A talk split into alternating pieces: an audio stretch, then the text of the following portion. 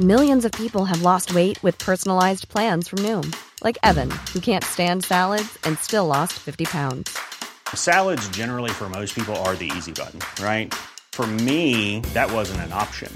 I never really was a salad guy. That's just not who I am. But Noom worked for me. Get your personalized plan today at Noom.com. Real Noom user compensated to provide their story. In four weeks, the typical Noom user can expect to lose one to two pounds per week. Individual results may vary. Il est 14h, bonjour à tous, soyez les bienvenus sur CNews. Je suis ravie de vous retrouver. C'est la parole aux Français qui commence dans un instant, juste après le journal de Mickaël Dorian. Bonjour Mickaël. Bonjour Clélie, bonjour à tous. Emmanuel Macron poursuit sa visite d'État aux, aux Pays-Bas, une visite de nouveau perturbée par deux manifestants, un homme et une femme. Ils ont été interpellés à son arrivée à l'université d'Amsterdam. Le porte-parole de la police précise que les deux individus ont été arrêtés pour troubles à l'ordre public et menaces parce qu'ils couraient vers le président. La réforme des retraites, Elisabeth Borne poursuit, elle, ses consultations euh, à Matignon. Après avoir reçu les syndicats et les chefs de parti, la Première ministre s'entretient à partir d'aujourd'hui avec les élus locaux alors que le Conseil constitutionnel rendra ses conclusions dans 48 heures. Ce matin, Olivier Véran a justement rappelé l'importance de la séparation des pouvoirs. On. On attendait une feuille de route, nous aussi, partagée avec le gouvernement. Aujourd'hui, euh, la Première ministre nous a proposé un agenda territorial avec les questions institutionnelles, aussi euh, sur euh, la lassitude de l'élu au ce moment qu'on ressent sur le terrain. Il y a un agenda sur les finances publiques. On souhaite un toilettage pour avancer et agir mieux pour les Français. Nous, nous lui avons fait 103 propositions. Donc les agendas sont sur la table. On a une feuille de route, travaillée, partagée. On va l'enrichir d'ailleurs, département de France, dans les jours qui viennent. Et puis on est au travail. Ce n'était pas Olivier Véran, mais François Sauvadet, président à l'Assemblée des, départements de, France. L'inquiétude des, commerçants à présent, fatigués par le lot de dégradation qui accompagne chaque manifestation contre la réforme des retraites. Vitrines cassées, commerces pillés dans le quartier de l'Opéra à Paris. On retrouve Maxime Lavandier et Léo Marcheguet. Maxime, dans quel état d'esprit sont les commerçants de ce quartier à la veille d'une douzième journée de mobilisation? Oui, tout à fait. Les commerçants ici sont inquiets. Euh, nous sommes ici, boulevard des Capucines, à côté de la place de l'Opéra, dans le 9e arrondissement de Paris. Ils sont inquiets parce que c'est ici que demain commencera la manifestation, la 12e journée de mobilisation contre la réforme des retraites. Et euh, une inquiétude qui se justifie notamment par l'engrenage des violences et des casses que ces commerçants subissent chaque semaine. Pour anticiper d'éventuelles casses, certains magasins comme les bijouteries à côté ou encore les banques, elles seront fermées. On a pu voir également qu'ils ont placardé avec des protections de bois sur les vitrines pour éviter qu'il y ait d'éventuelles casses. D'autres, comme les brasseries, eux, seront ouvertes, euh, mais les terrasses, elles seront vides pour éviter que le matériel urbain ne soit utilisé par les casseurs pour, comme projectile euh, sur les forces de l'ordre. Et également les kiosques. Le kiosque à côté de moi, lui, sera fermé. Alors vous voyez ce kiosque-là, justement, lui, il est fermé depuis le 23 mars. Pourquoi? Parce qu'il a été incendié lors d'une précédente journée de mobilisation. Il a réouvert juste aujourd'hui, mais il sera bien fermé demain. Et voilà, les commerçants, également ce gérant avec qui j'ai pu m'entretenir, sont dit inquiets, euh, même à bout face à ces violences. Mais de notre côté, demain, ils se sont un peu plus rassurés. Pourquoi? Parce que les manifestations commencent ici. Et on le sait, souvent, les casses interviennent notamment en milieu de manifestation, voire en fin de manifestation. Donc, on peut dire aujourd'hui que l'ambiance est bien sûr dans l'inquiétude, mais les commerçants restent rassurés et aussi vigilants par rapport à cette journée de demain. Merci beaucoup Maxime Lavandier en direct euh, du quartier de l'Opéra à Paris et il en sera question tout à l'heure dans la parole aux Français avec Clélie. À Marseille à présent, les marins-pompiers poursuivent leurs recherches alors que deux victimes sont toujours portées euh, disparues cet après-midi. Euh, les marins-pompiers vont effectuer des opérations de consolidation des murs adjacents du 15 rue de Tivoli afin de sécuriser la zone. C'est ce qu'a expliqué tout à l'heure Christophe Guimette des marins-pompiers de Marseille. On l'écoute du risque nous permet de, continuer euh, euh, les sauvetages par rapport au risque d'effondrement, eh bien, euh, nous continuons les recherches. Et là, actuellement, cette analyse de risque nous est quelque part défavorable.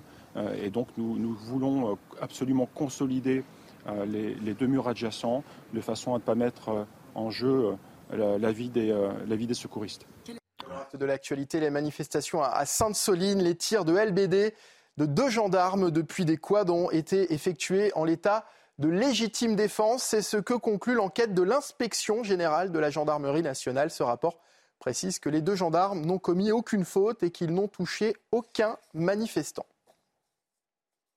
Et puis le trafic de drogue en milieu carcéral en forte hausse. Le syndicat UFAP, UNSA Justice de la prison de Gradignan en Gironde exige des opérations de sécurisation d'ampleur pour faire face notamment à la recrudescence des livraisons de drogue par drone. Écoutez les précisions d'Yvan Gambert de FO pénitentiaire.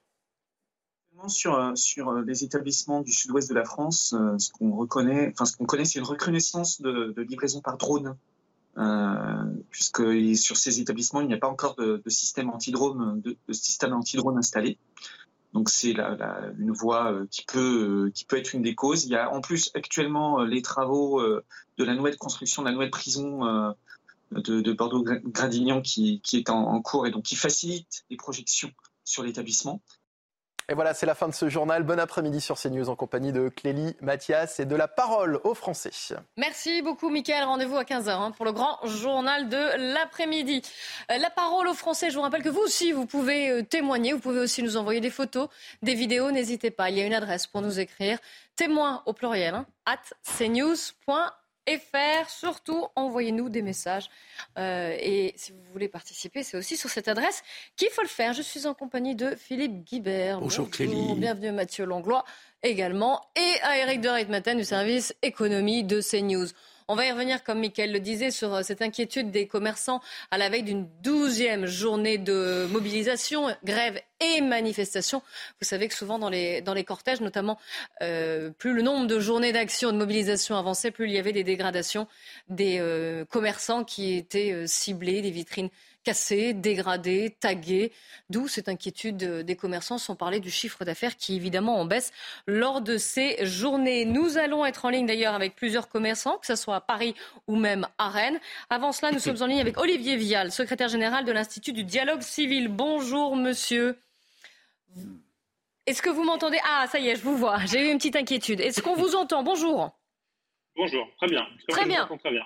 Alors, si je vous présente un petit peu, vous êtes un cabinet qui conseille les entreprises, vous leur expliquez comment se protéger. Vous avez notamment analysé les comportements des black blocs dans les manifestations. Ce sont souvent eux qui sont en cause lorsqu'il y a des, dégradations. Alors justement, expliquez-nous qui sont ces casseurs, quel est leur profil?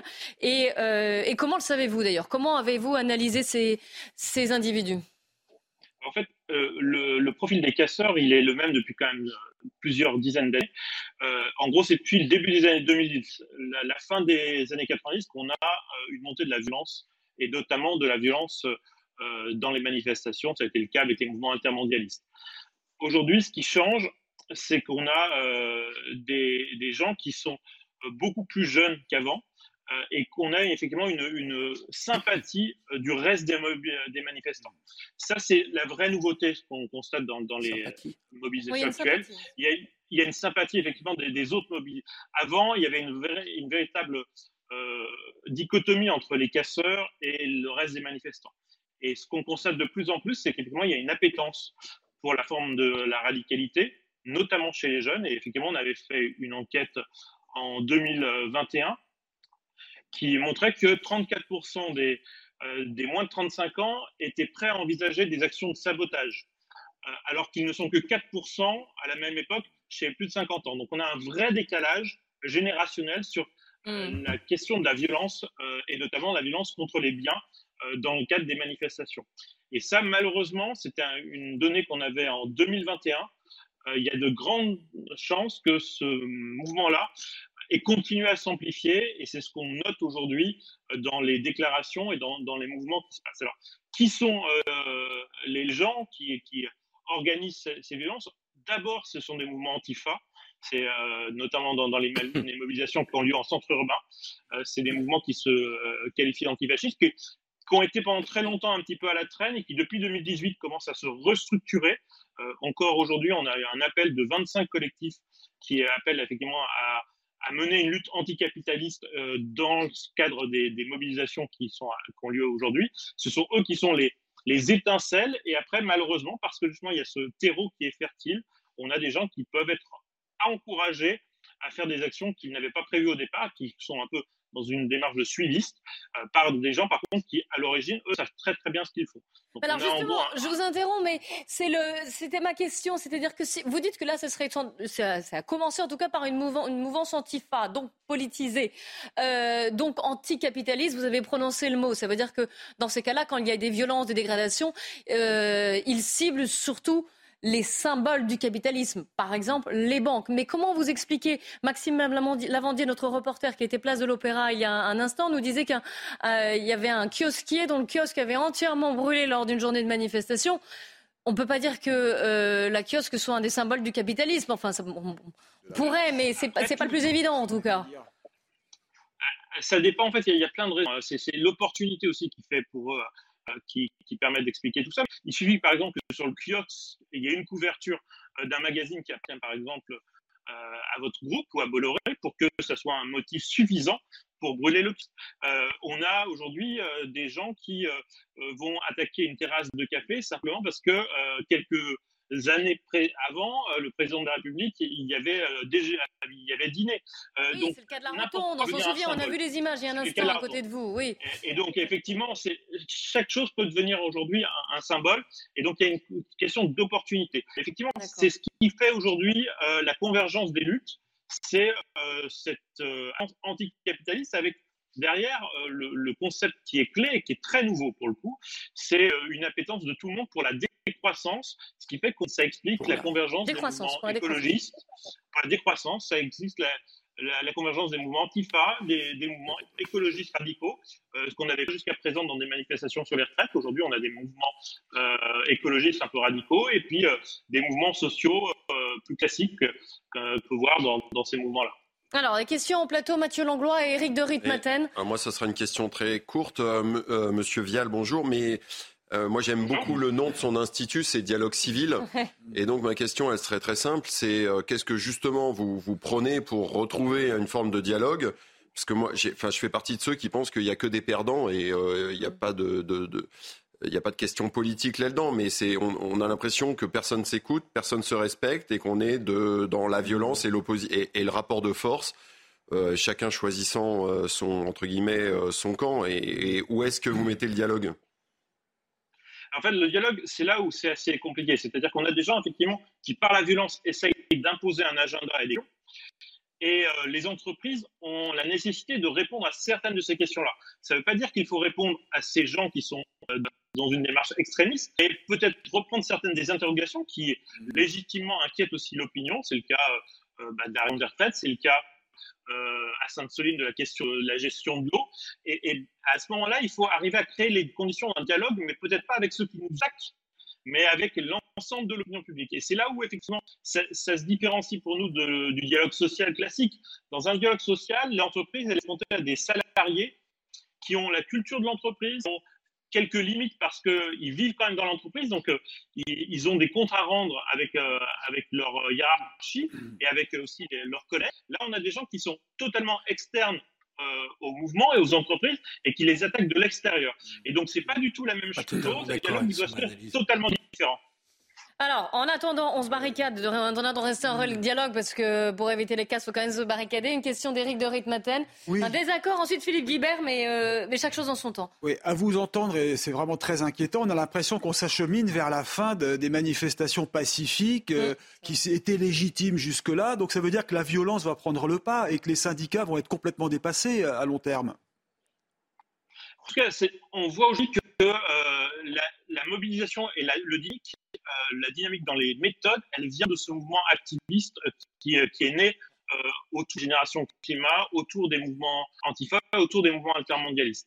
Pendant très longtemps, effectivement, le nombre faisait la légitimité, donc les syndicats étaient plus légitimes que les petits mouvements activistes. Dès lors qu'on passe au règne de l'image, au règne de, de, choses qui choquent, des petites actions plus euh, radicales, beaucoup plus euh, télégéniques, donnent une plus grande légitimité. Et aujourd'hui, on le voit un petit peu là dans, ce qui s'est passé. On a aujourd'hui euh, des, mouvements bruit. J'entendais encore ce matin la, parlementaire de LFI, Manon Aubry, dire que si le Conseil constitutionnel validait la réforme, il y aurait des, des mobilisations à bas bruit. C'est-à-dire qu'effectivement, on reprend cette logique du harcèlement. L'idée est d'ailleurs par des, par des universitaires. C'est pas quelque chose qui est simplement, c'est très théorisé. On a un, universitaire très connu aujourd'hui, s'appelle Andreas Malm, qui a utilisé ce qu'il appelle le flanc radical, la nécessité d'avoir un flanc violent qui va permettre d'être la figure euh, de proue, en gros, mouvement beaucoup plus large. Alors, cela dit, quand même, pour apporter une pointe de nuance, on a vu que les premières manifestations contre la réforme des retraites, ah, pardon, je vous prends votre, votre pensée, elles étaient plutôt pacifiques. Ça, ça, ça a commencé vers la, la, vers la 9e, 10e journée. Je vais vous redonner la parole euh, après. Et puis, on a vu aussi que les syndicats s'interposaient et appelaient au, calme. Hein, mmh. Parce que ça peut aussi être contre-productif pour eux d'avoir trop de, de violence. Ça peut, dissuader, voilà, ça peut dissuader les gens de descendre dans la rue. Exactement. Également. Alors, nous sommes en ligne avec Emmanuel. Vous restez avec nous, hein, Olivier Vial. Nous sommes en ligne avec euh, Emiliano Tanca, qui est président de l'association commerçant euh, Voltaire à Paris. Alors, demain, euh, demain, vous pourriez être dans la ligne de mire. Vous l'avez pas été à chaque fois. Hein. Ça dépend des parcours, évidemment, rive droite ou, rive gauche. En tout cas, bonjour à vous. Soyez le bienvenu. Nous sommes également en ligne avec Laurence Taillandier, qui est présidente du Carré Rennais. Bonjour, madame. la même question pour, pour vous deux. Je vais commencer avec vous. Honneur aux femmes, Laurence Taillandier. Est-ce que vous, demain, c'est la douzième journée de manifestation? On a vu à Rennes que souvent, il y avait des dégradations, des fins de cortège qui, euh, qui dégénéraient en des affrontements avec les forces de l'ordre. Qui dit affrontement avec les forces de l'ordre dit pour les commerces des dégradations. Et encore une fois, je ne parle même pas du chiffre d'affaires lors de ces journées. Mais est-ce que vous redoutez cette journée de demain? Ben oui, bien sûr, comme toutes les journées euh, de manifestation, parce que ce ne sont pas les manifestants eux-mêmes que nous redoutons, mais ce sont toutes les conséquences euh, qui suivent les débordements extrêmes dont les commerçants sont victimes car euh, dégradation bien sûr, euh, pénétrer, euh, vraiment rentrer dans les magasins, arracher la marchandise, la brûler dehors, c'est vrai, on le redoute absolument. Et tout ça, ce sont des choses que vous avez vues, enfin en tout cas, qui, sont arrivées lors de ces journées de manifestation. Hein. Oui, tout à fait. C'est arrivé à Rennes déjà nombreuses fois. Et tout type de magasin ou plus particulièrement certains? Alors ceux qui sont le plus touchés sont les banques en premier, euh, les agents immobiliers, curieusement, mmh. parce que je vois, voilà, certains sont très petits, ce sont des petites entreprises minuscules. Certains magasins qui ont de la belle marchandise euh, jeune, euh, jeunes, vêtements, chaussures, le Starbucks. certains parce que c'est une enseigne, d'autres parce que je pense que la, voilà, ce qui est à l'intérieur des magasins leur conviennent aussi. Euh, c'est assez, euh, assez large comme, comme hmm. type de magasin. et puis les restaurants et les hôtels. Même des hôtels ont été touchés. Donc il y a dégradation et vol. À chaque, euh, Il y a dégradation et vol, oui. Hmm. Alors, oui, alors Philippe Guibert Oui, parce que les, dégradations peuvent être le,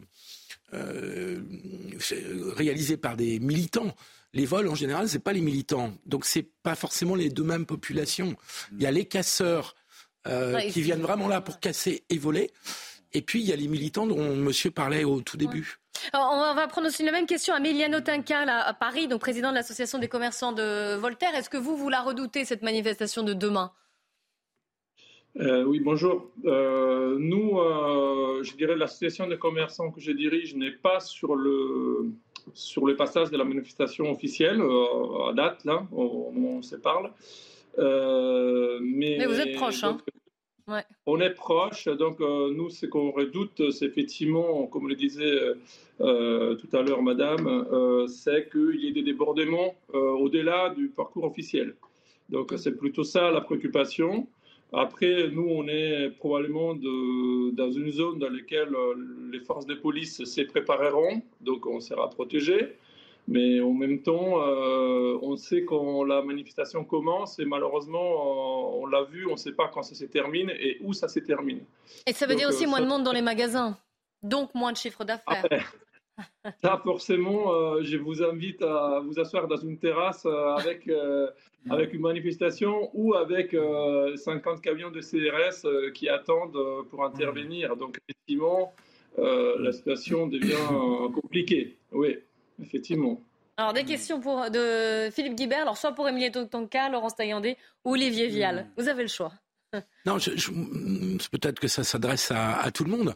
Euh, moi, j'ai constaté une vraie évolution dans ces manifestations. Enfin, pour avoir participé à certaines au début du mouvement, c'était parfaitement bon enfant. Euh, et donc, euh, je me souviens d'avoir fait mm. tout le boulevard du Montparnasse, y compris de passer devant la rotonde et d'aller jusqu'aux Invalides, sans qu'il y ait le moindre casse. Et donc, j'aurais voulu euh, savoir à partir de quand ça a vraiment dérapé. Moi, j'ai eu le sentiment vu d'où je suis, que ça a dérapé à partir du 49.3 et de l'usage du 49.3, et que c'est là où des groupuscules violents sont rentrés dans, la, dans le jeu, euh, mais qu'auparavant c'était extrêmement, euh, hmm. extrêmement bon enfant avec toutes les générations, euh, sans qu'il y ait la moindre, les moindres problèmes, à part vraiment des problèmes tout à fait en, en fin de manifestation qui sont assez classiques et qui étaient limités. Alors, on va faire un petit tour de table. Je vous demanderai des, des réponses rapides pour que tout le monde ait la parole. Laurence Taillandier, je commence avec vous. Moi, je pense que les manifestants, euh, euh, en effet, bon enfant, comme dit monsieur, existent dans tous les, défilés que nous avons depuis le début. Euh, mais nous, à Rennes, on a très vite vu arriver les casseurs qui sont en débordement devant, après ou, au-delà des heures autorisées pour la manifestation qui est officielle. Mais on a eu de la casse dès le départ. Emiliano Tanca, quel est votre, vous, votre point de vue sur cette question? Moi, je partage euh, l'analyse de, messieurs parce que effectivement, après les 49.3, euh, ça, ça, a empiré, mais tout simplement, euh, la raison pour moi est très simple. Hein. Quand le dialogue vient à manquer, quand on ne se comprend pas, forcément les tensions augmentent. Hmm. Donc il n'y a, pas, a pas de surprise pour moi.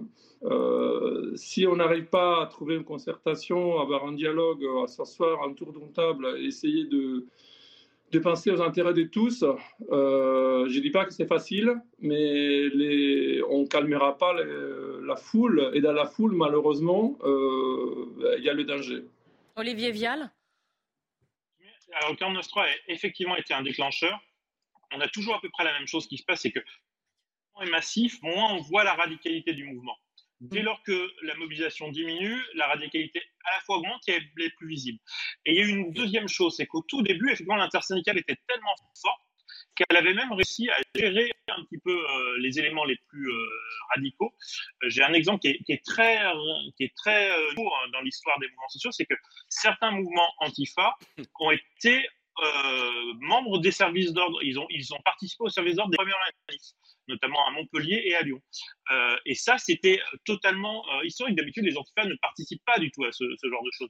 Et, notamment un mouvement qui s'appelle la Jeune Garde a été euh, présent dans, certaines manifestations en faisant le service d'ordre, donc en assurant plutôt l'ordre. Et c'est qu'à partir du 49 effectivement, que là, ces mouvements se sont totalement réalisés et qu'aujourd'hui, on a un groupe, par exemple, qui s'appelle Révolution Permanente, qui est un groupe anarchiste, qui appelle, qui, qui, lance des appels contre les syndicats et contre l'intersyndical. Et ça, effectivement, cette radicalisation a été euh, multipliée depuis le 49 voilà. Mathieu Langlois, une question. moi, c'est une question pour euh, Madame Taillandier, euh, parce que je connais un peu Rennes, mais j'imagine que les rassemblements et les manifestations sont toujours concentrés au même endroit.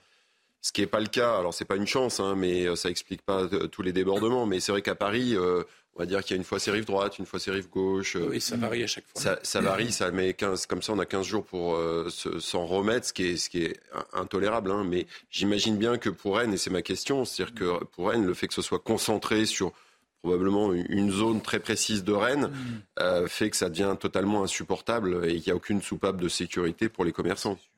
Nonobstant la sympathie que vous pouvez avoir sur le mouvement d'ailleurs ou la, et, la réforme, hein, ah c'est pour euh, ça, oui, oui. Non, mais je vous rejoins tout à fait. C'est quand je suis à Paris, parce que je vais aussi travailler à Paris, euh, c'est la ville est tellement grande qu'en effet, un quartier a été touché, toute la ville n'est pas touchée. Nous, on a un centre qui est relativement petit et tout ce centre est touché mm. euh, parce que la manifestation, comme vous le disiez, déambule toujours sur les mêmes rues et les débordements se font toujours entre le secteur nord et le secteur sud de la ville mais en passant par l'hypercentre toujours. Donc, euh, sur une toute petite, un tout petit territoire, les mêmes sont réattaqués pratiquement chaque semaine.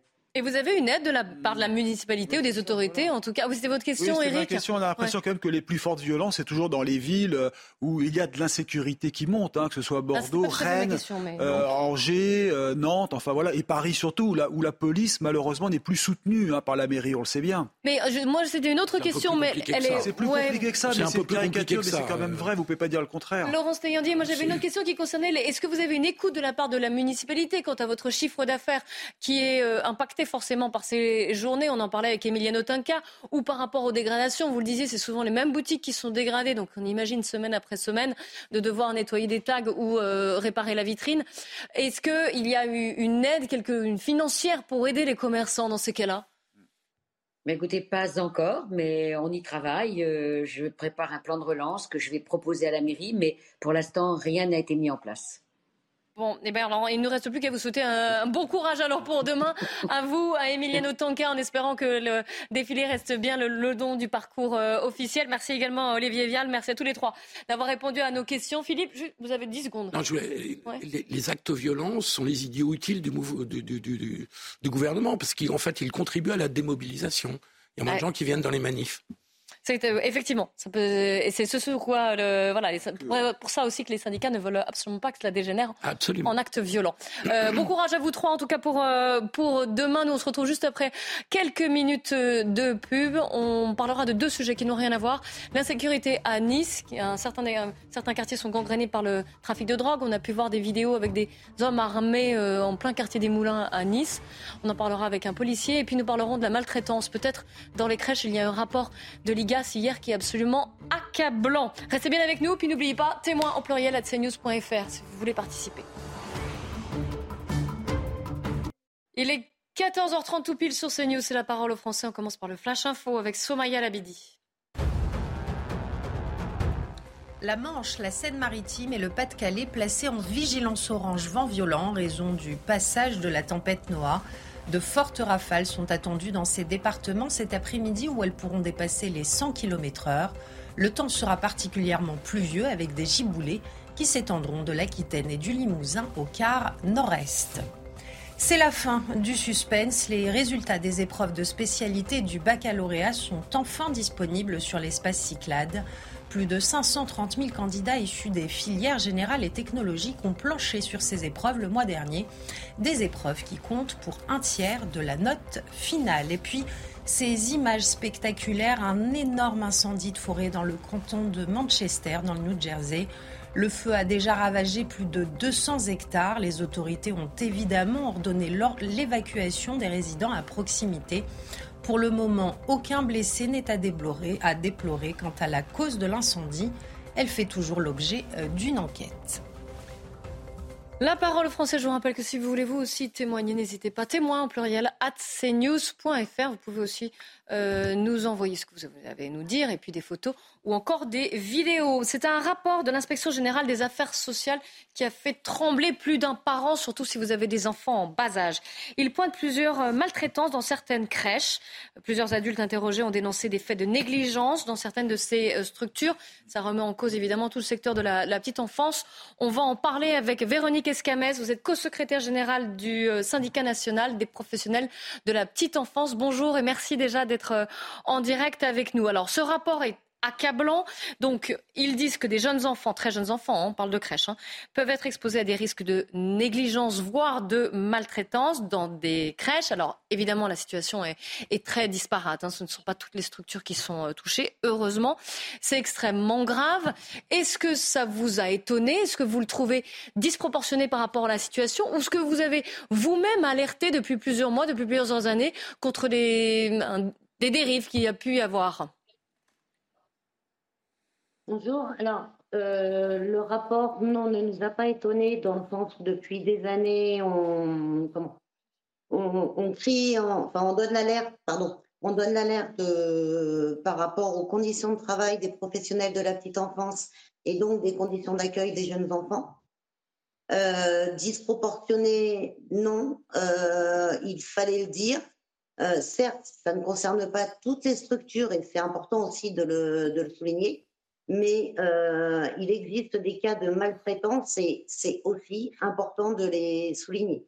Alors on va en parler, on va essayer de comprendre euh, pourquoi ces cas de maltraitance. En tout cas, quand j'ai lu le rapport, ça m'a rappelé aussi ce qui se passe, et c'est un, une autre partie de dans les EHPAD exactement. Ah. Et, ça rappelle ces deux, ces deux âges euh, aux opposés de la vie finalement, mais qui sont, dans, qui sont fragilisés euh, à bien des égards. C'est peut-être la comparaison n'est pas valable peut-être sur tous les points, mais en tout cas moi ça m'a rappelé cette situation. la parole au plateau si vous avez des questions à poser, Philippe Guibert. Est-ce que, euh, bonjour madame, est-ce qu'on n'a pas affaire dans ces métiers du social, euh, de l'accompagnement des personnes, à un problème de recrutement et de rémunération euh, Est-ce que finalement l'absence de, de qualité des personnes, enfin, je généralise pas, pardon, hein, mais est-ce que parfois l'absence de formation, d'expérience des personnes n'est pas une des causes ou une des principales de ce que ce rapport dénonce et de ce que vous dénoncez. Je complète par les propos du porte-parole du gouvernement Olivier Véran qui ce matin a dénoncé l'erreur historique d'avoir laissé pendant 40-50 ans les métiers du soin au sens large, insuffisamment valorisés, menant aujourd'hui à un manque de personnel qui expliquerait en tout cas une partie des maltraitances. Je vous laisse la parole, euh, Véronique Escamès.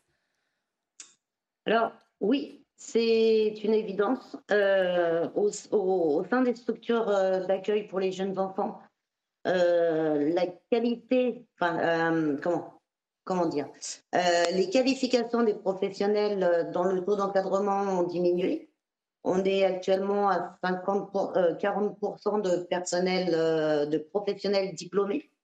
depuis des années, on demande à ce que le taux de professionnels diplômés soit augmenté, mais ça diminue, ça diminue au fur et à mesure. Et l'arrêté du 29 juillet a permis certes avec un, encadrement, mais d'avoir, de pouvoir recruter des professionnels euh, non formés et euh, comment?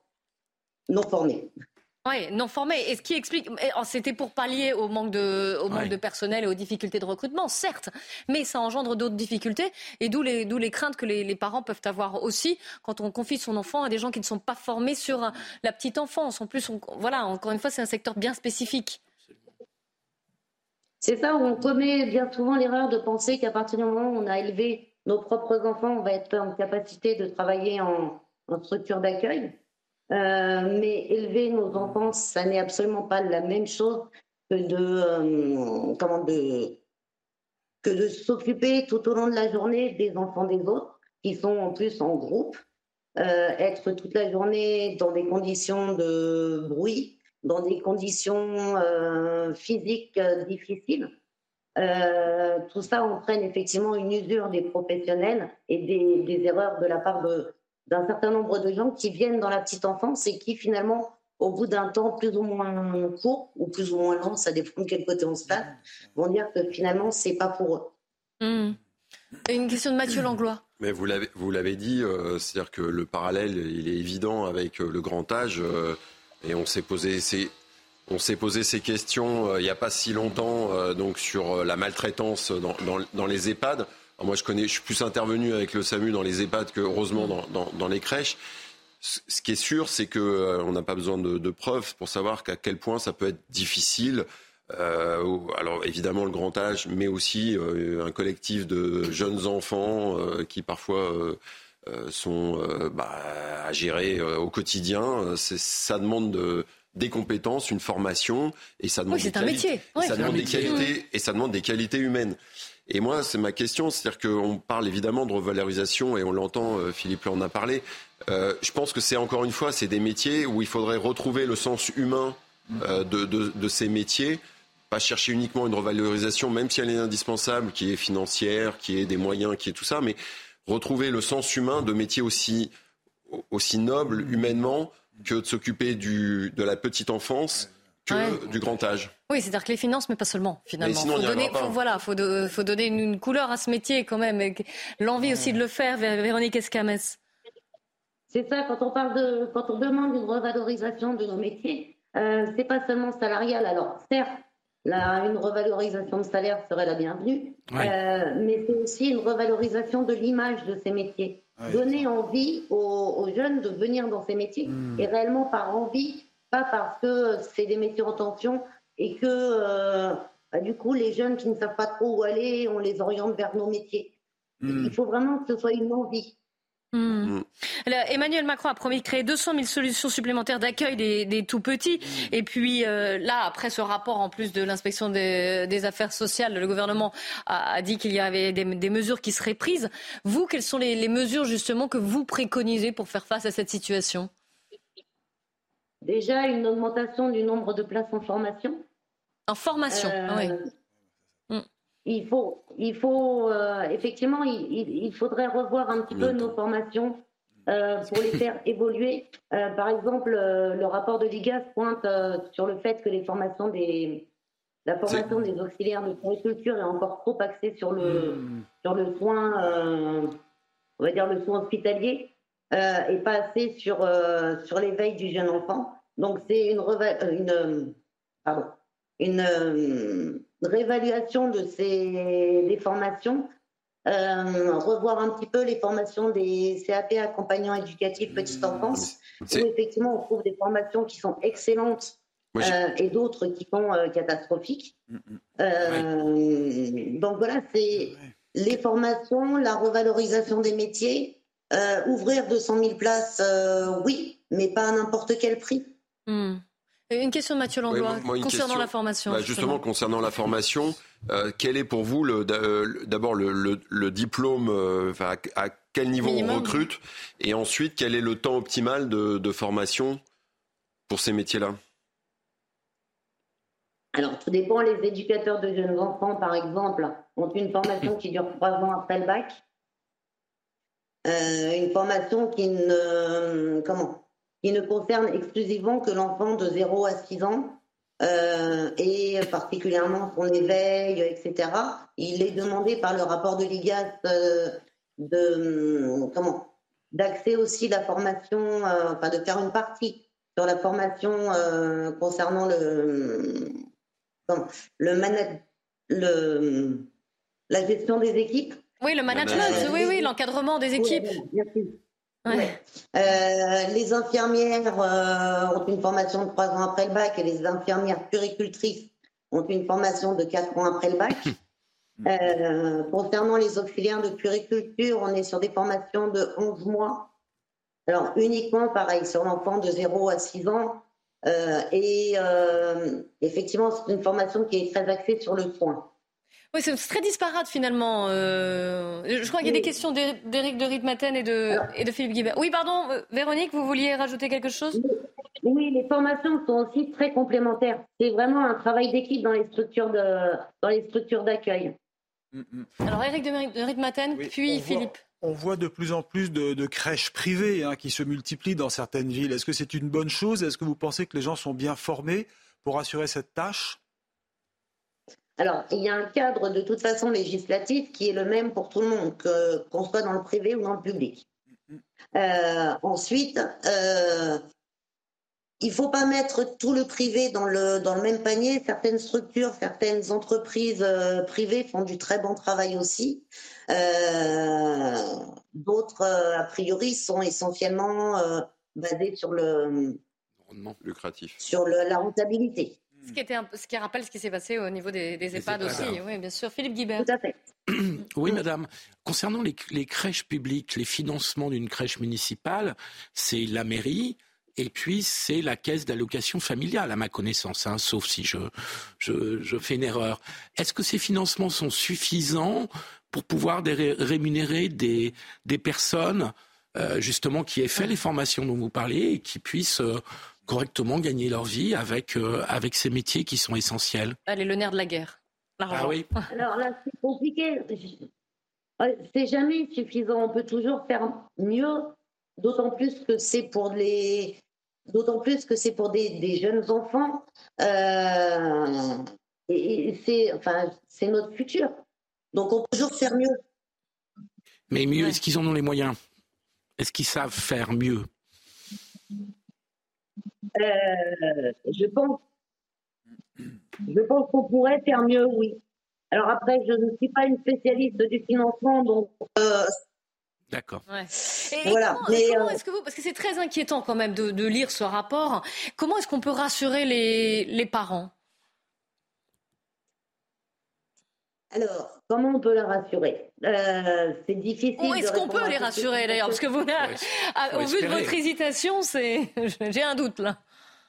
Non, mais parce que c'est difficile. C'est vrai que quand on lit le rapport, quand on voit le rapport, c'est difficile. Pour nous-mêmes, ça a été très difficile à entendre, même si effectivement on tirait le signal d'alarme et qu'on dit que euh, le, ce rapport ne, fait que dire ce qu'on, euh, la chose sur laquelle on, prévient depuis des années.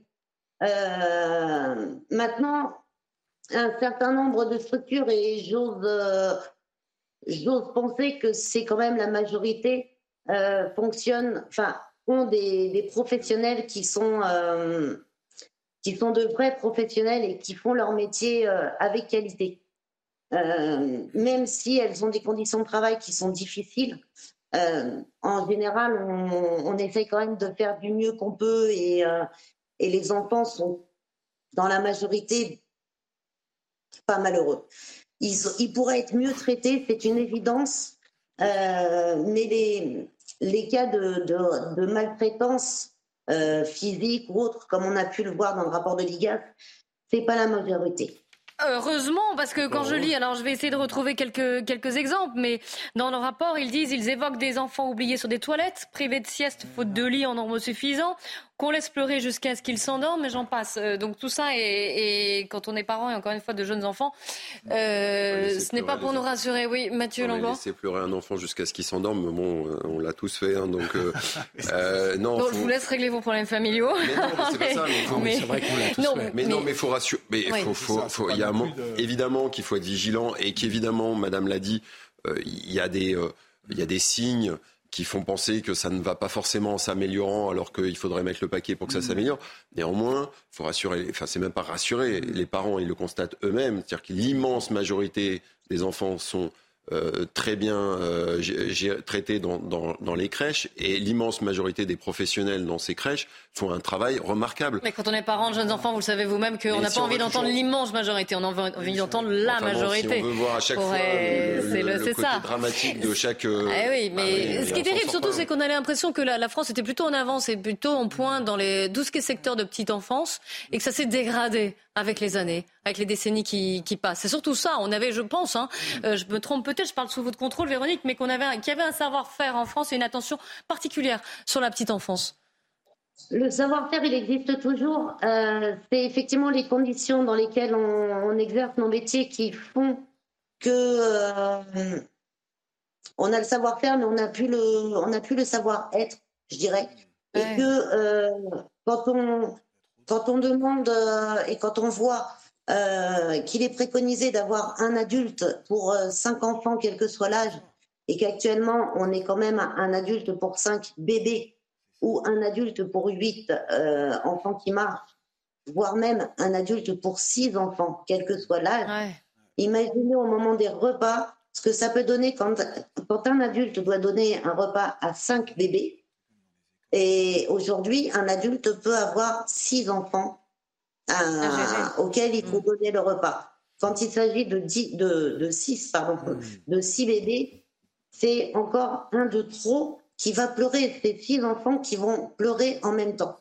Ouais, ouais, donc on a, on a bien compris, un manque de recrutement, un problème de recrutement, en tout cas, problème de formation, problème de valorisation de ce métier qui est pourtant euh, important, parce que vous l'avez rappelé, c'est nos- c'est notre futur, ce sont nos, ce sont nos enfants. En tout cas, merci d'avoir. euh, Pardon, qu'est-ce que vous disiez, Mathieu? Une bêtise.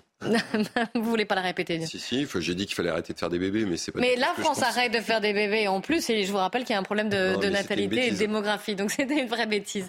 Merci Madame d'avoir euh, témoigné en direct, de nous avoir euh, éclairé sur ce sujet. On va passer à un tout autre thème, euh, rien à voir, aucun rapport. Nous sommes en ligne avec Bruno Bartocchetti, qui est le porte-parole d'unité SGP Police dans le Sud. On va parler de Nice et de cette interview, de ces interviews que Christian Estrosi, euh, maire de Nice, vice-président du parti Horizon, a donné ce matin au Figaro, également en, radio. Il alerte, il alerte. Pourquoi? Parce que de Nice, on avait l'impression que c'était plutôt une ville euh, calme. En plus, on, savait qu'elle était la priorité. On va en parler, euh, Philippe. Même, je vous vois. Euh, on, savait aussi qu'elle était à la pointe des caméras de vidéosurveillance et qu'elle avait mis en ligne beaucoup de, voilà, beaucoup de, enfin qu'elle avait mis en tout cas en, en exergue et en valeur le- l'utilisation des vidéosurveillances. Sauf que depuis quelque temps. Nice fait la, fait la une pour des faits divers, pour des problèmes de drogue, pour des problèmes d'armes aussi. Vous avez tous vu cette euh, séquence qui nous a interpellés la semaine dernière où on voit des, des jeunes dans des quartiers lourdement armés, très lourdement armés. Alors c'était sur ces séquences, vous les voyez ici les images, ces séquences que, sur lesquelles M. Estrosi était euh, interviewé. Et il dit hein, dans une interview au Figaro, M. Darmanin, j'ai l'impression que l'on se moque de nous. Et il tire à boulet rouge lui aussi sur l'État. L'État ne mobilise pas les forces nécessaires. Et les habitants de ce quartier ne supportent plus d'être pris en otage. Il accuse Gérald Darmanin. Il dit les populations ont l'impression qu'il n'y a plus d'État. Alors, on ne regarde pas la situation à Nice avec le sérieux nécessaire. L'État n'assume pas sa responsabilité régalienne et je me dis que l'on se moque de nous. Je l'ai déjà dit clairement à Gérald Darmanin. Lui, il propose effectivement de l'installation d'autres caméras intelligentes qui va permettre de transmettre immédiatement des images à la police judiciaire. Il veut aussi des, euh, un euh, d'un renforcement, j'allais dire, des, équipes, recruter 24 agents de sécurité formés, armés, assermentés d'ici la fin de l'année, mais il se sent abandonné dans sa ville. Alors Bruno Bartocchetti, je voulais avoir votre avis. Que se passe-t-il à Nice? Oui, bonjour, merci de m'avoir invité. Alors, il se passe à Nice euh, ce qui se passe finalement partout en France, hein, parce qu'aucune agglomération n'est épargnée par le trafic de stupéfiants. Et Nice, malgré le travail considérable de nos, de nos, de nos équipes, je vous rappelle que dernièrement, euh, la police judiciaire et la sûreté départementale de Nice et de Marseille ont fait tomber un réseau international. Donc, il y a du travail qui est fait de notre côté. Mais ça rentrait dans un schéma politique. Euh, bien évidemment, on voit bien que on renforce, on met des caméras, on renforce sa police municipale, on donne des moyens à la police nationale pour occuper le terrain. Et malgré tout, on est gangréné par ces trafics de stupes. Alors aujourd'hui, une bonne fois pour toutes, mais que ce soit euh, le gouvernement actuel, les précédents ou les suivants, est-ce qu'une bonne fois pour toutes, on a envie, est-ce qu'on a la volonté d'enrayer ce problème-là? Parce que je vous le dis clairement, dès à mmh. présent, on glisse sur le narco-banditisme. On va bientôt être, on n'aura pas finalement à, regarder de, très haut ce qui se passe en Colombie. On en est là aujourd'hui. On est tous touchés, flics ou pas flics, de près ou de loin par les trafics de stupes. Est-ce qu'on se donne les moyens vraiment juridiques, euh, matériels pour repousser ce phénomène-là. Vous savez, on est vous rejoignez en fait ce que dit Christian Estrosi et il dit d'ailleurs, j'ai trop d'expérience pour ne pas savoir qu'il faut tuer cette dérive dans l'œuf si l'on ne veut pas que Nice ressemble un jour à Marseille ou, au 93. Une question de Mathieu Langlois pour vous, Bruno Bartocchetti. Ben, moi, je suis assez d'accord avec ce que dit euh, Bruno Bartocchetti, mais je ne ferai pas une analyse politique fine. Euh, je laisserai Philippe la faire, mais j'ai l'impression qu'Estrosi. Chacun son rôle. Enfin, j'ai l'impression que euh, pour Monsieur Estrosi, à chaque fois que c'est des bonnes nouvelles, c'est grâce à lui et à sa police municipale. Et quand ça, quand ça ne va pas, c'est uniquement la, faute de l'État. Alors qu'on sait bien que c'est un problème, d'abord, c'est pas que Nice, c'est un problème qui est euh, plus que national. Et, euh, et, la réponse, elle est globale, c'est-à-dire que c'est pas, c'est l'État, les collectivités, euh, les, et, ainsi de suite, et, et le citoyen euh, qui a aussi sa responsabilité. Et on n'y arrivera pas, et c'est ce qu'a dit Bruno. Euh, et on ne peut pas mettre un policier aussi derrière. Euh, et une caméra, et puis en plus tous les problèmes que ça pose. Mais c'est un peu facile de dire que c'est la faute de l'État. Là, il tombe à bras raccourcis sur Gérald Darmanin. Hein, de... Oui, Guibert, je vous laisse compléter avant de donner la parole à Bruno Bartocchetti. Non, mais je comprends en même temps Christian Estrosi, parce qu'il a voulu être exemplaire comme le maire qui lutte contre l'insécurité et qui se retrouve face à un phénomène sur le, contre lequel il ne peut pas lutter et il est loin d'être le seul. Puisque comme tu l'as dit... Il faut, qu'il prenne sa part de responsabilité. Évidemment, mais comme tu l'as dit, c'est un phénomène qui est en train d'exploser partout en France, euh, y compris dans des villes moyennes, pas simplement dans des grandes villes comme Nice ou, Marseille. Bon, alors en plus, il joue sur l'opposition Nice-Marseille, parce que quand on connaît un peu le Sud, il y a une vieille rivalité entre Nice oh, Il dit aussi que l'influence que des gangs marseillais viennent, euh, viennent aussi à Nice. mais on a affaire à des petites mafias, donc c'est mm. pas tout à fait illogique que des petites mafias essayent de s'étendre après avoir conquis euh, le, marché marseillais et alentour, essayent de s'installer euh, à Nice. Moi, la, question que j'aimerais euh, poser à, notre interlocuteur, c'est parce que tout ça derrière, je vous allez dire que je parle que d'argent, mais derrière il y a un énorme marché. Est-ce que vous avez vu le trafic à Nice augmenter ces dernières années? Enfin, je pense que la réponse est oui, mais pour que ces trafiquants prospèrent, il faut qu'il y ait beaucoup de clients. Donc ça veut dire qu'il faut qu'il y ait une consommation qui soit en forte augmentation. J'ai le sentiment que c'est le cas en France un peu partout. Dans quelle mesure est-ce le cas à Nice? Alors effectivement, à Nice comme ailleurs, on a une forte vente de stupéfiants. Il y a aussi beaucoup de difficultés parce qu'il y a de la, de la mobilité. On commande sur, sur, sur des réseaux sociaux son, son gramme ou ses, grammes de cocaïne ou, de, de, shit. Donc à Nice comme ailleurs, il y a de plus en plus de consommateurs, ce qui démontre que notre France est malade, que notre société est bien malade. Et tant qu'il y aura des consommateurs, beaucoup plus de consommateurs, on arrivera pas ou très difficilement à repousser ce phénomène-là parce que ça rapporte énormément d'argent à Nice, effectivement. On est en augmentation aujourd'hui de vente de, stupéfiants, euh, surtout autour de, de, la résine de cannabis, de la, de la cocaïne, et à l'instar de tout ce qui se passe, passe en France. Et si vous le permettez, juste si vous acceptez que je sois un peu provocateur. Allez-y. Je ne dis pas que j'ai la solution, parce que ce serait trop facile, mais on parle, vous savez, on entend parler de légalisation, euh, ce qui me semble quand même très dangereux parce que nous avons toujours des contrebandes de cigarettes à forte augmentation malgré la vente libre, euh, malgré la vente libre de, cigarettes. Et puis je me dis aussi que est-ce qu'un jour, un jour, lorsqu'il n'y aura plus de circulation de billets de banque, est-ce qu'on va pouvoir nourrir ces réseaux? Je ne suis pas un économiste, je ne suis pas un politique, mais je pense que comme on va chez le boulanger acheter son pain avec, euh, avec une carte bleue, est-ce que finalement, ça ne serait pas le moyen en France Arrêtons la circulation de, billets de banque et vous verrez qu'on aura du mal quand même à nourrir ces réseaux avec justement des cartes bleues parce qu'ils n'auront pas de logiciel voilà. Peut-être qui c'est qui prend d'un terminal, euh, bancaire. Peut-être. dans les réseaux sociaux, dans les, dans les réseaux de stupéfiants. Alors c'est vrai que ils passeront par du bitcoin ou autre chose, ou une monnaie virtuelle, peut-être, hein, Philippe? Monsieur, juste une, petite remarque sur la question de la légalisation dont on ne veut pas débattre en France. Je ne sais pas du tout si c'est la bonne solution. Je remarque juste que la comparaison avec les cigarettes, on a le paquet de cigarettes le plus élevé d'Europe. Donc forcément, à Nice, en plus vous êtes proche de l'Italie où le paquet de cigarettes coûte deux fois moins cher, forcément vous avez une explosion du trafic de cigarettes, mais parce qu'on pratique le prix le plus élevé d'Europe. Je ne suis pas sûr que ça... Vous voyez qu'il faudrait alors, quand même attention, parce que c'est un débat qui pourrait nous prendre des heures et il nous reste 20 secondes. Bruno Bartocchetti. Alors je m'arrête. Alors en 20 secondes, si demain on met en, vente libre le, cannabis, vous savez, euh, immédiatement, le taux de THC sera surélevé dans les réseaux de ils auront toujours leurs consommateurs et la, et la vente libre ne réglera pas le problème. et c'est vraiment avec cet argument. Voilà, c'est un autre sujet parce qu'on a envie de comparer à, la, à la, vente prohibée d'alcool aux États-Unis au siècle dernier. Mais franchement, ce sont deux sujets bien différents. On ne réglera pas le même problème, le problème de la même manière. Merci beaucoup hein, pour votre témoignage sur ce qui se passe euh, à Nice. On voulait avoir votre avis euh, justement en tant que témoin aussi de, la situation sur place. C'est la fin de cette émission. Merci à vous trois d'avoir participé euh, au débat. Et dans un instant, on se retrouve pour le grand journal de l'après-midi avec Mickaël Dorian. Il est 15h, bonjour à tous, soyez les bienvenus si vous nous rejoignez. C'est l'heure du grand journal de l'après-midi sur CNews avec à la une aujourd'hui, Mickaël. La visite d'Emmanuel Macron aux Pays-Bas, perturbée par des manifestants. Le président de la République se rendait à l'université d'Amsterdam. Les précisions au début de ce journal. À Marseille, le fils d'une des victimes du drame de la rue de Tivoli porte plainte pour homicide involontaire, alors que les recherches se poursuivent pour tenter de retrouver les deux dernières personnes toujours portées disparues. On vous en dit plus dans un instant. Nous reviendrons également sur les manifestations à Sainte-Soline. Les tirs de LBD de deux gendarmes depuis des quads ont été effectués en l'état de légitime défense. C'est ce que conclut l'enquête de l'inspection générale de la gendarmerie nationale.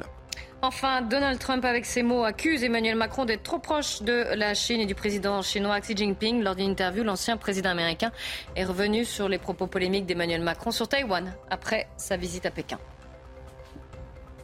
Et décidément, les manifestants poursuivent le président de la République jusqu'à l'étranger. La visite d'Emmanuel Macron aux Pays-Bas a une nouvelle fois été perturbée par deux manifestants, un homme et une femme. Ils ont été interpellés à son arrivée à l'université d'Amsterdam. Le porte-parole de la police d'Amsterdam précise que les deux individus ont été arrêtés pour trouble à l'ordre public et menaces parce qu'ils couraient vers le président.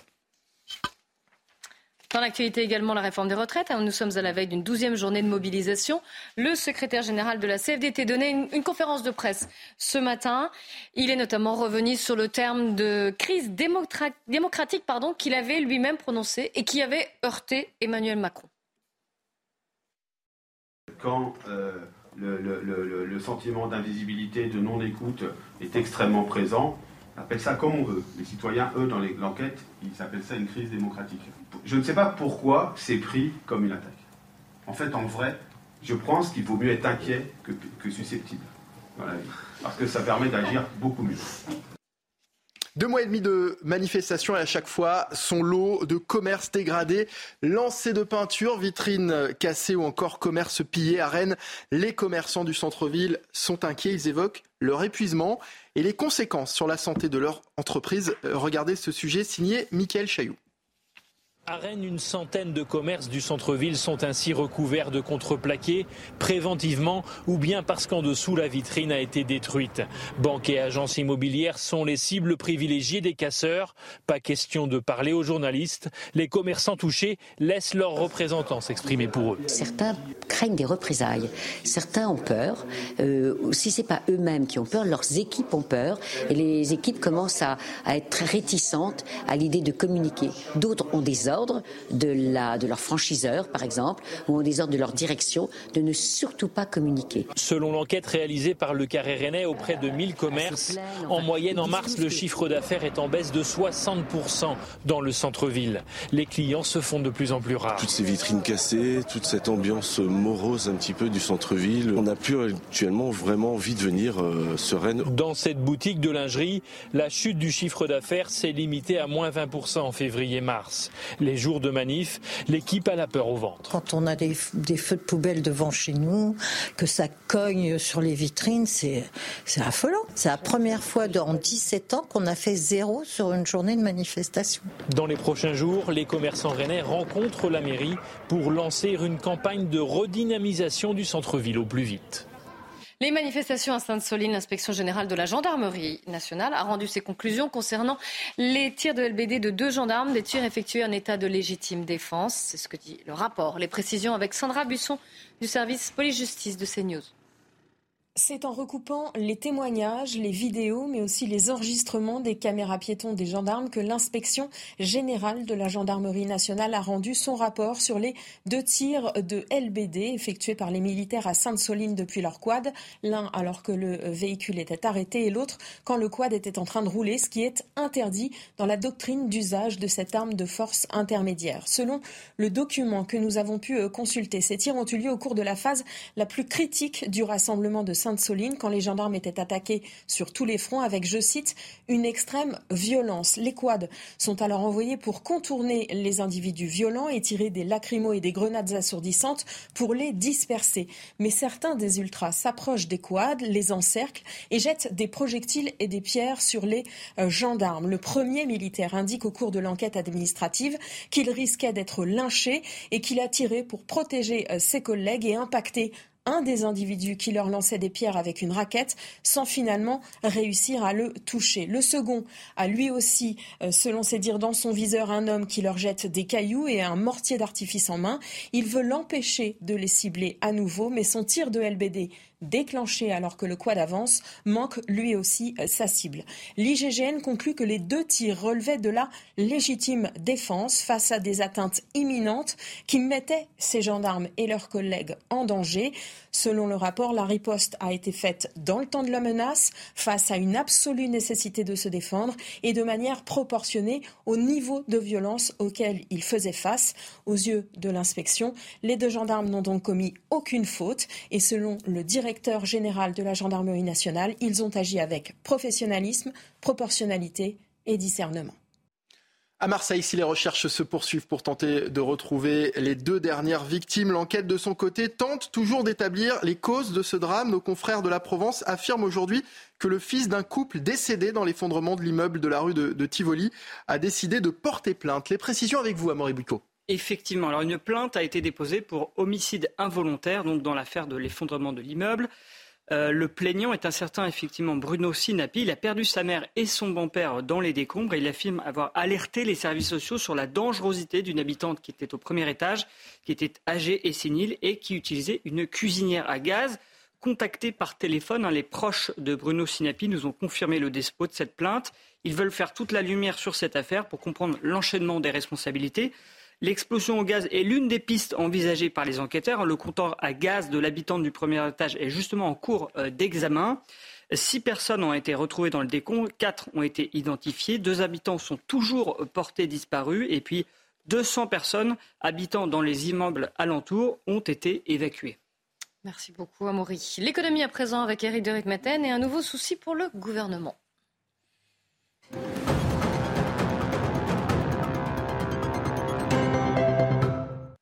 Alors comment éviter qu'un fleuron de notre industrie ne soit racheté par un groupe américain, surtout qu'il s'agit d'un secteur très sensible? Oui, alors c'est l'histoire d'une euh, PME française. Oh, elle n'est pas grosse, hein, cette PME. 80 salariés, elle existe depuis 1921. Elle a un savoir-faire exceptionnel. C'est elle qui conçoit et fabrique de la robinetterie haute précision pour des centrales nucléaires, pour des sous-marins atomiques. Autant dire que ça vaut cher et qu'on va s'arracher cette compétence. La PME, elle s'appelle Sego. S-E-G-A-U-L-T. Je vous appelle son nom parce qu'elle n'est pas très connue. Alors toute la presse en a parlé parce qu'un groupe américain veut l'absorber dans le cadre d'une OPA, c'est une offre publique d'achat. L'ancien ministre de l'économie Arnaud Montebourg, qui est le défenseur du Made in France, est monté au créneau. Il a même dit qu'il voulait faire racheter cette PME par un fonds de pension. Le problème, c'est que cette PME appartient déjà à un groupe canadien. En fait, c'est la filiale d'un groupe canadien installé au Québec on peut dire que c'est déjà une grosse erreur d'avoir laissé filer cette entreprise ou disons d'avoir laissé entrer le loup dans la bergerie. Maintenant, ce sont les Américains à leur tour qui veulent manger le Canadien. Et voilà comment un fleuron français, à l'origine française, va partir et perdre sans doute sa souveraineté industrielle. Alors, la France, est-ce qu'elle peut encore voler au secours de ce fleuron qui de toute façon était canadien? Arnaud Montebourg annonce qu'il a son fonds d'investissement prêt à voler au secours de la PME. Le gouvernement, dans la voix de Bruno Le Maire, dit qu'il regarde le dossier, mais c'est très urgent parce que le dossier doit être bouclé avant la fin du mois de juin 2023. Certaines sources le disent, c'est déjà trop tard. Merci beaucoup Eric de Maten. Enfants maltraités, punition démesurée et humiliation, c'est ce que dénonce un rapport de l'inspection générale des affaires euh, sociales publié hier. Le texte alerte sur de nombreuses négligences dans les crèches. Écoutez la réaction de Cyril Godefroy du syndicat national des professionnels de la petite enfance. Il va falloir qu'on œuvre beaucoup à notre niveau pour que du coup les, les professionnels aient le courage de témoigner. Il y a de fortes peurs et beaucoup de craintes de la part des professionnels euh, de éventuellement livrer ces témoignages-là et que par derrière, le gestionnaire, qu'il soit public ou privé, euh, tombe sur le salarié pour dire que du coup, euh, c'était pas à, la personne-là de témoigner puisque c'est pas la réalité de, de la structure dans laquelle elle travaille. Puisque du coup, on a les représentants des gestionnaires qui sont en train de minimiser l'impact de ce rapport-là en disant que c'est que des cas isolés et que ça risque de faire plus peur aux parents qu'autre chose. L'actualité internationale, Donald Trump s'en prend à son ami Emmanuel Macron. Il dit ami, ce sont ses termes. Hein. Mais les, autres termes qu'il utilise sont assez crus. Harold Iman, lors d'une interview, l'ancien président américain est revenu sur les propos polémiques d'Emmanuel Macron après sa visite à Pékin. Pour rappel, le chef de l'État avait appelé l'Union européenne à ne pas suivre les États-Unis euh, ou la Chine sur la question de Taïwan. Alors, Donald Trump, lui, était interviewé par la chaîne Fox News sur la politique intérieure, mais ça a débouché sur la politique extérieure. Et l'ex-président américain s'est étendu sur le risque nucléaire dans le monde pour l'Ukraine, pour la Corée du Nord et pour Taïwan. Macron, un ami, dit l'ex-président, est allé lécher le derrière, c'est ce qu'il a dit, de Xi Jinping. Et Biden, lui, ne sait pas faire face, face à Xi Jinping. Lui, Donald Trump, a déjà promis une riposte terrible si la Chine de Xi Jinping venait à attaquer Taïwan. Ça, c'est sa leçon. Et Harold, est-ce que Taïwan a, répondu? Curieusement, le gouvernement taïwanais n'a presque rien dit. Pas de réaction en anglais et on n'a pas encore trouvé grand-chose en langue chinoise. Je cherche. Le sentiment là-bas, c'est qu'on savait que la France et les Européens étaient mous dans la défense de Taïwan face à la Chine communiste. Mais fallait-il qu'Emmanuel Macron le dise quelques heures après avoir dit au revoir à Xi Jinping? Voilà ce qui a fait mal aux Taïwanais. Merci beaucoup, hmm. Harold Diman. Cette question, les journalistes vont-ils être remplacés par une intelligence artificielle? Vous allez nous manquer, Michael Zelka. Le média euh, Couette a fait le buzz en dévoilant sa nouvelle euh, présentatrice. Et si cet avatar est encore en phase de test, le coup de com est clairement réussi. Avis aux journalistes hein, autour de cette table, on a peut-être du souci à se faire. Yael Benamou. Elle s'appelle Feda. Elle a tous les aspects d'une femme. Et pourtant, c'est une intelligence artificielle. Elle pourrait être la présentatrice télé du futur. Au Koweït, un site d'information tente l'expérience. Mais avant que cet avatar prenne la place des journalistes, des failles subsistent. On peut percevoir des problèmes de synchronisation entre la parole et le mouvement des lèvres.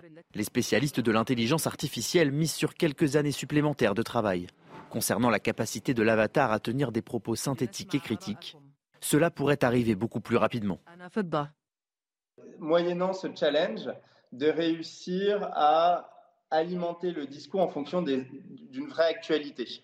Mais ce challenge technique-là, euh, il va être résolu, euh, oui, vraisemblablement euh, sous 24 mois. Cet avatar n'est donc pas encore en capacité de présenter les journaux. C'est pour faire du buzz, c'est un coup de com' de la part de cette chaîne. Ils ont quand même tendance à parler comme des robots. avec un cruel manque d'émotion dans la voix. Alors est-ce qu'un jour des avatars comme Feda remplaceront les journalistes? Pour les spécialistes, la réponse est oui. Mais cela dépendra de la société dans laquelle, nous humains, nous choisirons d'évoluer il n'y a pas que les journalistes qui peuvent se faire du souci. Hein. Il y a de nombreuses professions qui peuvent être inquiètes du fait de la montée de l'intelligence artificielle. On a déjà eu d'ailleurs ce, débat sur la chaîne. Eric de Ritmaten, c'est à la fois une opportunité et à la fois une source d'inquiétude. Oui, oui, on a eu des, invités qui nous disaient qu'effectivement c'était formidable cette intelligence artificielle pour plein de métiers, hein, notamment les, opérations à distance. Hein. Dans certains cas, ça va remplacer de la main-d'œuvre, mais qui sera complétée par euh, des pilotes derrière. C'est-à-dire l'intelligence artificielle toute seule ne sert à rien s'il n'y a pas derrière des, gens, euh, des cerveaux pour, pour piloter cela. Et une volonté.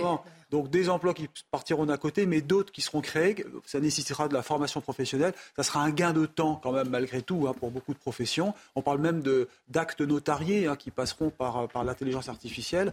Euh, voilà, maintenant dans le cas des journalistes, ça peut se faire déjà pour la radio, hein, parce que très souvent, vous savez, on, l'oublie, mais finalement la voix que vous entendez à la SNCF pour annoncer. Euh, oui, mais ce ne sont pas les informations. Voix, euh, voilà. Bon, après, dans la télévision, j'y crois pas trop parce que malheureusement, on a besoin de voir un visage humain et qui se colle avec les lèvres.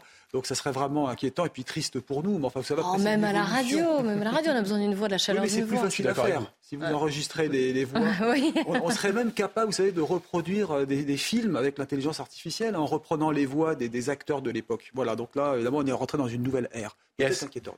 Et est-ce que l'intelligence artificielle remplacera un jour peut-être les joueurs de foot? La Ligue des Champions euh, revient ce soir sur Canal+. Real Madrid, Chelsea en match aller des quarts de finale. C'est la chronique sport de Benjamin Brito avec un Karim Benzema, bête noire des Anglais. Votre programme avec Groupe Verlaine. Installation photovoltaïque pour réduire vos factures d'électricité. Groupe Verlaine, connectons nos énergies. Son nom hante encore les esprits à Chelsea. Triplé à l'aller, but de la qualification au retour. L'an dernier, Karim Benzema avait été le bourreau des Blues déjà en quart de finale de Ligue des Champions. Cette année encore, le Français pourrait bien récidiver face au club anglais. En ce momento, un jugador que juega con una continuidad espectacular. Eh, lo que hace, lo hace todos los días. Eh, no es que eh, se reserva un poco el entrenamiento. No, no, el entrenamiento es siempre a tope. Karim Benzema, toujours aussi indispensable dans le collectif du Real. Lui, la véritable bête noire des clubs anglais. C'était votre programme avec Groupe Verlaine. Isolation par l'extérieur avec aide de l'État. Groupe Verlaine, connectons nos énergies. Voilà pour ce grand journal de l'après-midi. Dans un instant, le débat sur CNews. Nelly Denac et ses invités. 90 minutes info qui reviendra sur l'inquiétude des commerçants à la veille d'une douzième journée de mobilisation contre la réforme des retraites.